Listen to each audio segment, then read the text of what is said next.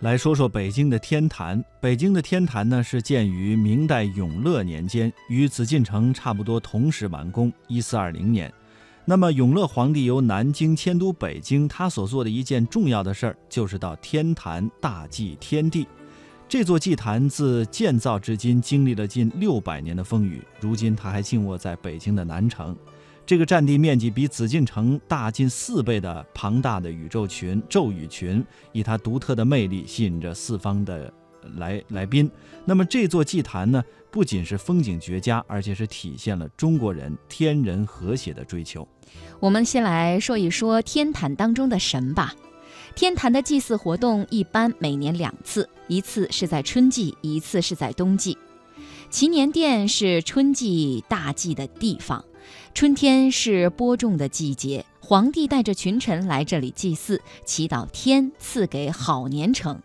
那么元秋则是冬季大祭的地方，时间是在冬至日。此时的祭祀带有感谢天地赐予人间恩德的意思。有时候呢，遇到旱灾、水灾，皇帝也会带着文武百官来此祭祀，祈祷平安。那么可以说，天坛就是帝王祭天的地方，一般百姓是不能在此祭祀的。但是啊，天坛表达的对天的敬畏和感恩的思想，却不仅仅属于帝王，它凝结的是中国人对天崇拜的观念。那么，早在三千多年前，中国人就有对天的崇拜。在古代中国人看来啊，天或者说是天神、天地，是控制着大地上一切事物的主宰力量。人的祸福、自然的收成等等，这都是受到这种神秘力量的控制。天只崇尚善行，如果大地上出现了自然灾害，往往被看成是天对人间做错事的一种警示，提醒人要修正了。古代中国人遇到祸害的时候呢，往往会说这是老天的惩罚。那么在清朝光绪皇帝登基的第二年的时候，天坛大火，祈年殿就被完全烧掉了。光绪皇帝啊，大惊失色，宫中的大臣是面如死灰一般，都普遍认为这昭示着某种天象，这是不祥之兆。但是对于古代的中国人来说呢，天并不是常常来惩罚的，它更多的表现为宽容和爱怜，人类在他温暖的怀抱当中安详的生存。所以，古代中国人对天只有一种感恩的心理。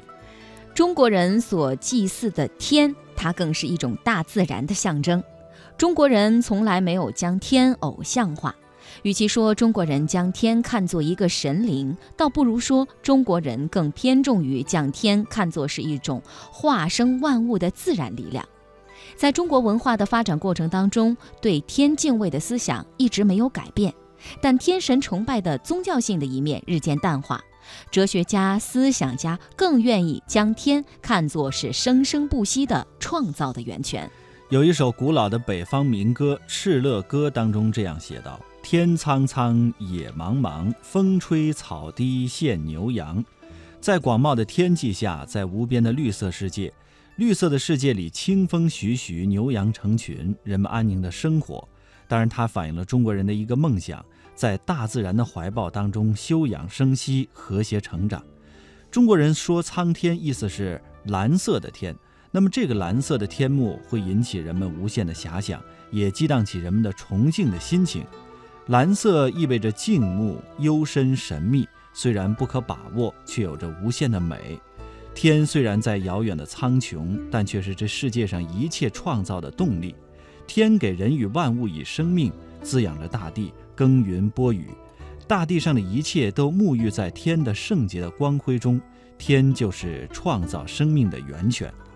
天坛不同不同于紫禁城以黄色为主调的设计，而是以蓝色为主色，正反映了这样的思想。祈年殿还有黄琼与屋顶这样的琉璃瓦都是蓝色的，就是四周的墙壁上也以蓝色的琉璃为主调。进入天坛，就进入了一个蓝色的世界。蓝天是天坛的背景，天坛的一切设计都是依托这样的天幕而创造的。没有蓝天，便没有天坛。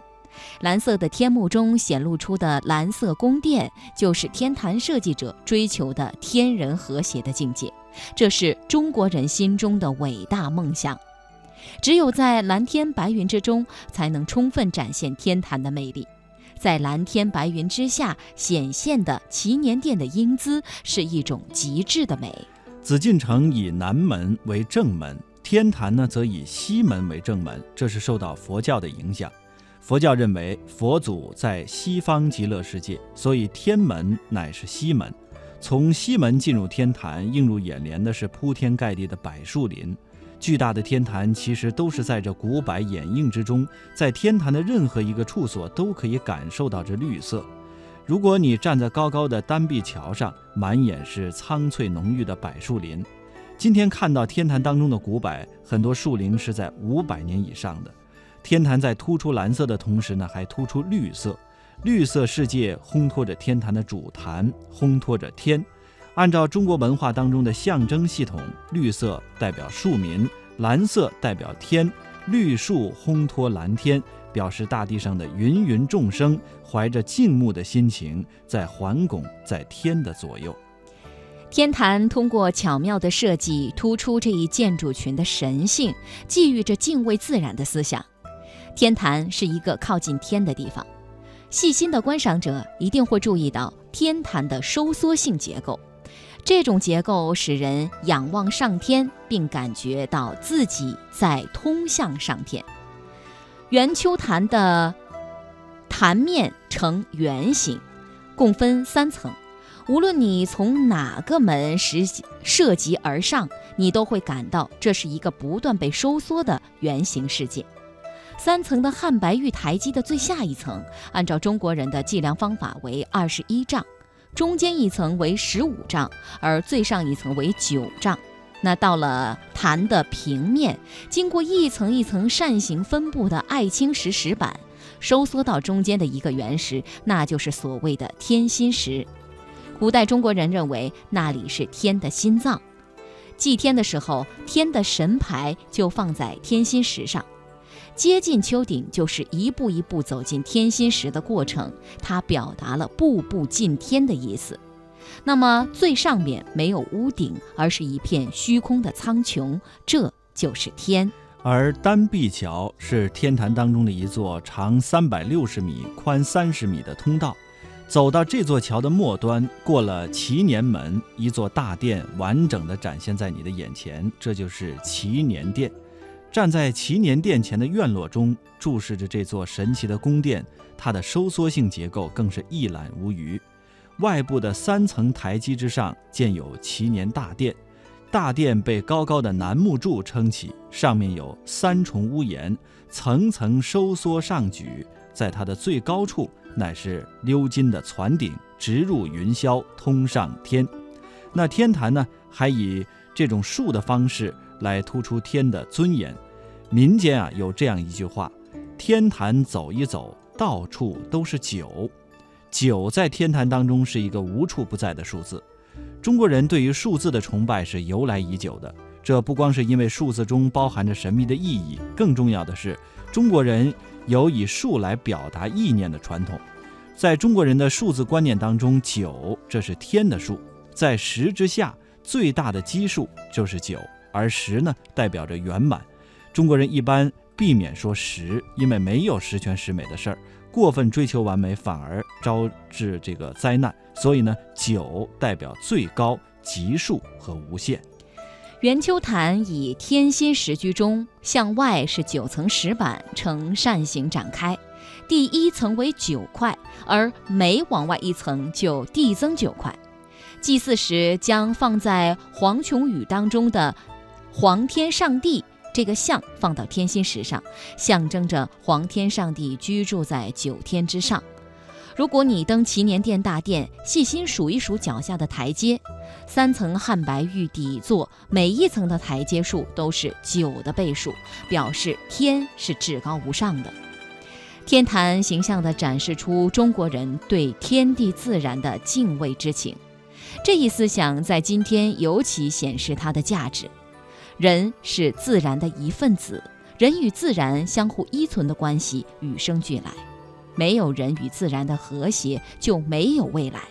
对自然存有敬畏和感恩之心，不是无休止的掠夺、疯狂的索取，而是保护自然、回馈自然，与自然建立一种和谐的关系。这是天坛的重要启示。在在祈年殿的内部结构当中，展现出来的是中国建筑的独特魅力，以示呢祈求百姓的安康。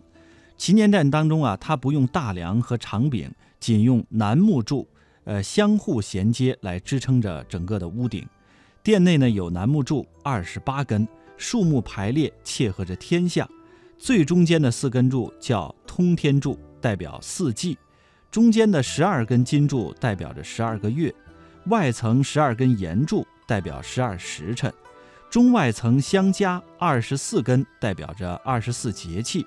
再与最里层的四柱相加，就是二十八根南柱，代表二十八星宿。那是中国人对于星象的概括，分别代表东南西北四方。祈年殿顶端的九龙藻井是一大片精妙绝伦的彩绘，它的周长为三十丈，象征着一个月三十天。祈年殿中包含着四季、十二月、二十四节气等等天地运行的图示。那它的结构呢？对于天象和天地运行图示的模拟，体现了天坛祭天的神圣目的。天坛祭天不是祈求地势长久，也不是祈求战争胜利，而是祈求风调雨顺，祈求百姓获得丰年安康。这也是一个神圣的目的。在中国人的心目当中，天是亲切的，雄伟的天坛就是。为天人之间的沟通和交融而建造的，引起人们浓厚兴趣的天坛声学现象，其实就是想象中的人天交流的模拟。圆丘中心的天心石被视为天所居之位，站在天心石上说话，那是一个贴近天的心脏的呼唤。你会听到声音从脚下升起，从四周返回。宏大的声音在这个模拟的天国中回响，那回声似乎是天在对你说话。我们知道这是声学现象，声音沿着光滑的台面向外传播，遇到圆周上等距离的栏板，迅速返回，和原声汇集在一起，形成了重音汇集的效果。天坛著名的三阴石也是出于天人交流的精妙设计。在黄琼宇殿前的石板路上，由北向南的由北向南的三块石板叫做三阴石。那么，在黄琼宇门门窗关闭，而且附近没有障碍物的情况之下，站在第一块石板上击掌，可以听到一声回响；在第二块石板上击掌，可以听到两声回响；在第三块石板上击掌，可以听到三声回响。这三块石板呢，又被称为是三才石，象征着天地人冥冥之中的契合。这也是一种声学现象，因为黄琼宇下边的地板和殿门以及殿内神龛上面的殿顶，形成了一条直角三角形的斜边。那站在三阴石上说话，声音呢是可以沿着斜线直接传入殿内，碰到圆形的殿壁和圆顶之后。再返回到殿外，由于声波传递距离不同，所以才会听到次数不同的回声。